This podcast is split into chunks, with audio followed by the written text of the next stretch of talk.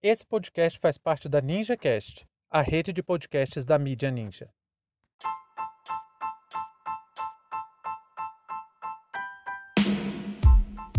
O Imposto do Príncipe Os resquícios da monarquia no Brasil.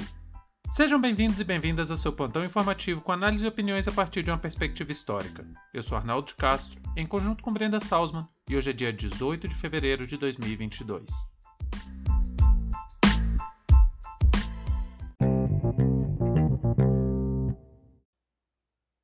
Mais uma tragédia cometeu o Brasil na última semana. Fortes chuvas e um intenso volume de água foram responsáveis por um grande alagamento da cidade de Petrópolis, o que resultou na morte de pelo menos 120 pessoas e tantas outras desaparecidas. Por esse fato, um intenso e antigo debate tomou novo fôlego, o fim do laudêmio. O laudêmio, também conhecido como Imposto do Príncipe ou Bolsa Príncipe, é o imposto pago na cidade de Petrópolis na compra de um imóvel, Cada vez que o imóvel naquela cidade muda de dono, o novo comprador é obrigado a pagar uma taxa de 2,5% para obter a escritura. Esse imposto é destinado diretamente para os descendentes daquilo que um dia foi considerada a família real brasileira.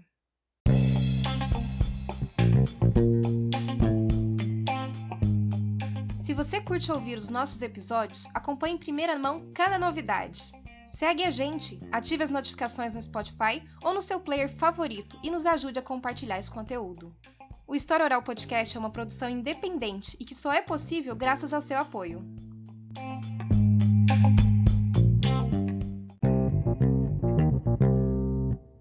E o Rio de Janeiro continua lindo.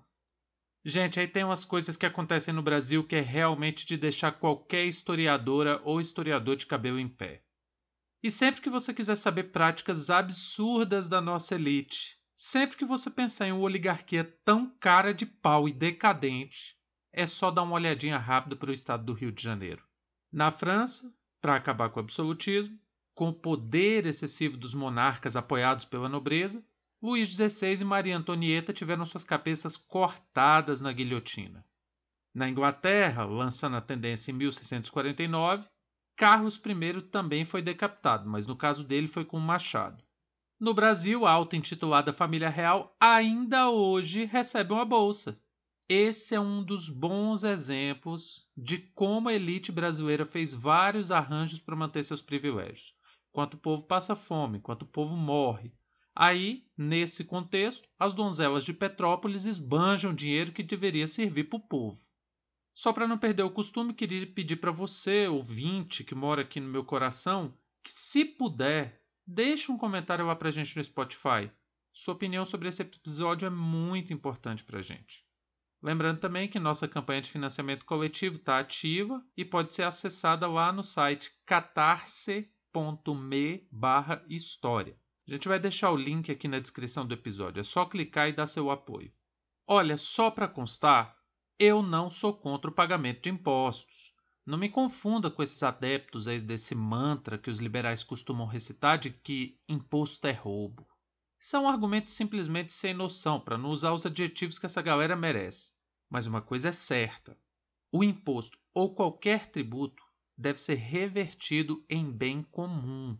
Toda e qualquer arrecadação do Estado, em tese, deveria se tornar política pública para atender às necessidades do nosso povo.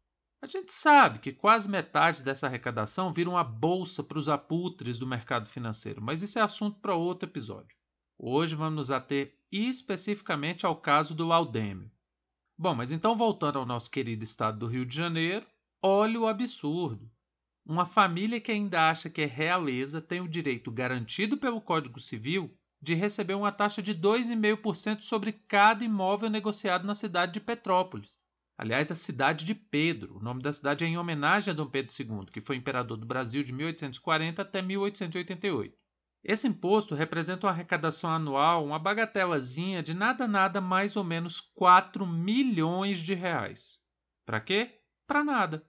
Para pagar banquete de uma família que representa tudo de pior que esse país já praticou é o resquício da manutenção do privilégio de uma família que é responsável por manter as estruturas extremamente arcaicas que nosso país ainda tem, que favoreceu a manutenção de grandes extensões de terras nas mãos de poucos, que incentivou a predominância da agricultura no nosso país e até mesmo sabotou projetos de industrialização do século XIX.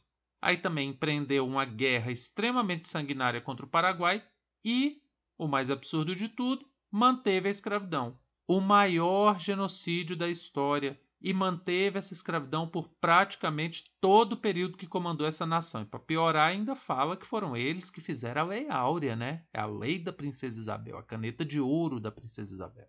O deputado federal Rogério Correia, em 2020, apresentou um projeto para acabar com essa mamata, mas é claro, o projeto está parado, até porque tem um auto-intitulado príncipe que também é deputado. Aí eu fico pensando, que falta que faz uma boa aulinha de história, né? Qual o fundamento para a existência de uma família real? Vamos lá. A ideia é de que existem seres humanos que sabe-se lá por que se consideram melhor que o resto da população é a lógica de uma sociedade dividida por estamentos, ou seja, pela afirmação de que aquelas pessoas têm alguma característica supostamente natural que torna esse grupelhozinho melhor do que o resto das pessoas. Essa foi uma lógica vigente, bastante vigente até o século XVIII. No século seguinte, isso foi bastante contestado, tendo como ponto alto, claro, a Revolução Francesa, que, pasmem, em 1789, bem antes que 2021, lutava para acabar com os privilégios da nobreza. Lutava para que as terras na França, para que os impostos na França, para que todo bem francês não fosse um bem do rei, ou da sua família, ou da nobreza, mas sim que fosse um bem do povo francês. No Brasil, não. Ao invés de acabar com a farra absolutista nos trópicos de uma maneira revolucionária, extinguindo qualquer tentativa de manutenção de poder dessa gente que se acha melhor que os outros, não a gente dá uma bolsa para sustentar vagabundo que acha que tem o direito de mamar na teta do Estado porque o rei adquiriu, na primeira metade do século XIX, a fazenda Córrego Seco. E, enquanto isso, uma tragédia anunciada, e é bom deixar isso claro, ela foi anunciada, aconteceu por falta de políticas públicas. Para evitar os efeitos dessa enchente, que já matou mais de 100 pessoas, era preciso um aporte financeiro aí na casa dos 16 milhões de reais. Ou seja, quatro anos de laudêmio da família sanguessuga. E ainda me vem um tal de Dom Orleans de Bragança falar que está orando pelas vítimas. O deputado que se acha príncipe, que de príncipe só tem a patetice e a maldade igual do príncipe do Shrek, só depois de muitos dias mandou condolências pelo Twitter. E só prestou solidariedade depois da repercussão do caso. Mas também ninguém quer condolência de gente megalomaníaca que ainda acha que está no século XIX. O que o povo de Petrópolis precisa é do dinheiro extraviado por essa família sanguessuga. Aí talvez assim a gente consiga tentar reparar os danos causados às famílias por inoperância da cidade, do Estado e da União, e evitar que novas tragédias como essa aconteçam. E não ficar torcendo para que São Pedro ouça as preces de gente mau caráter que vive de extorquir a classe trabalhadora. Fim de papo.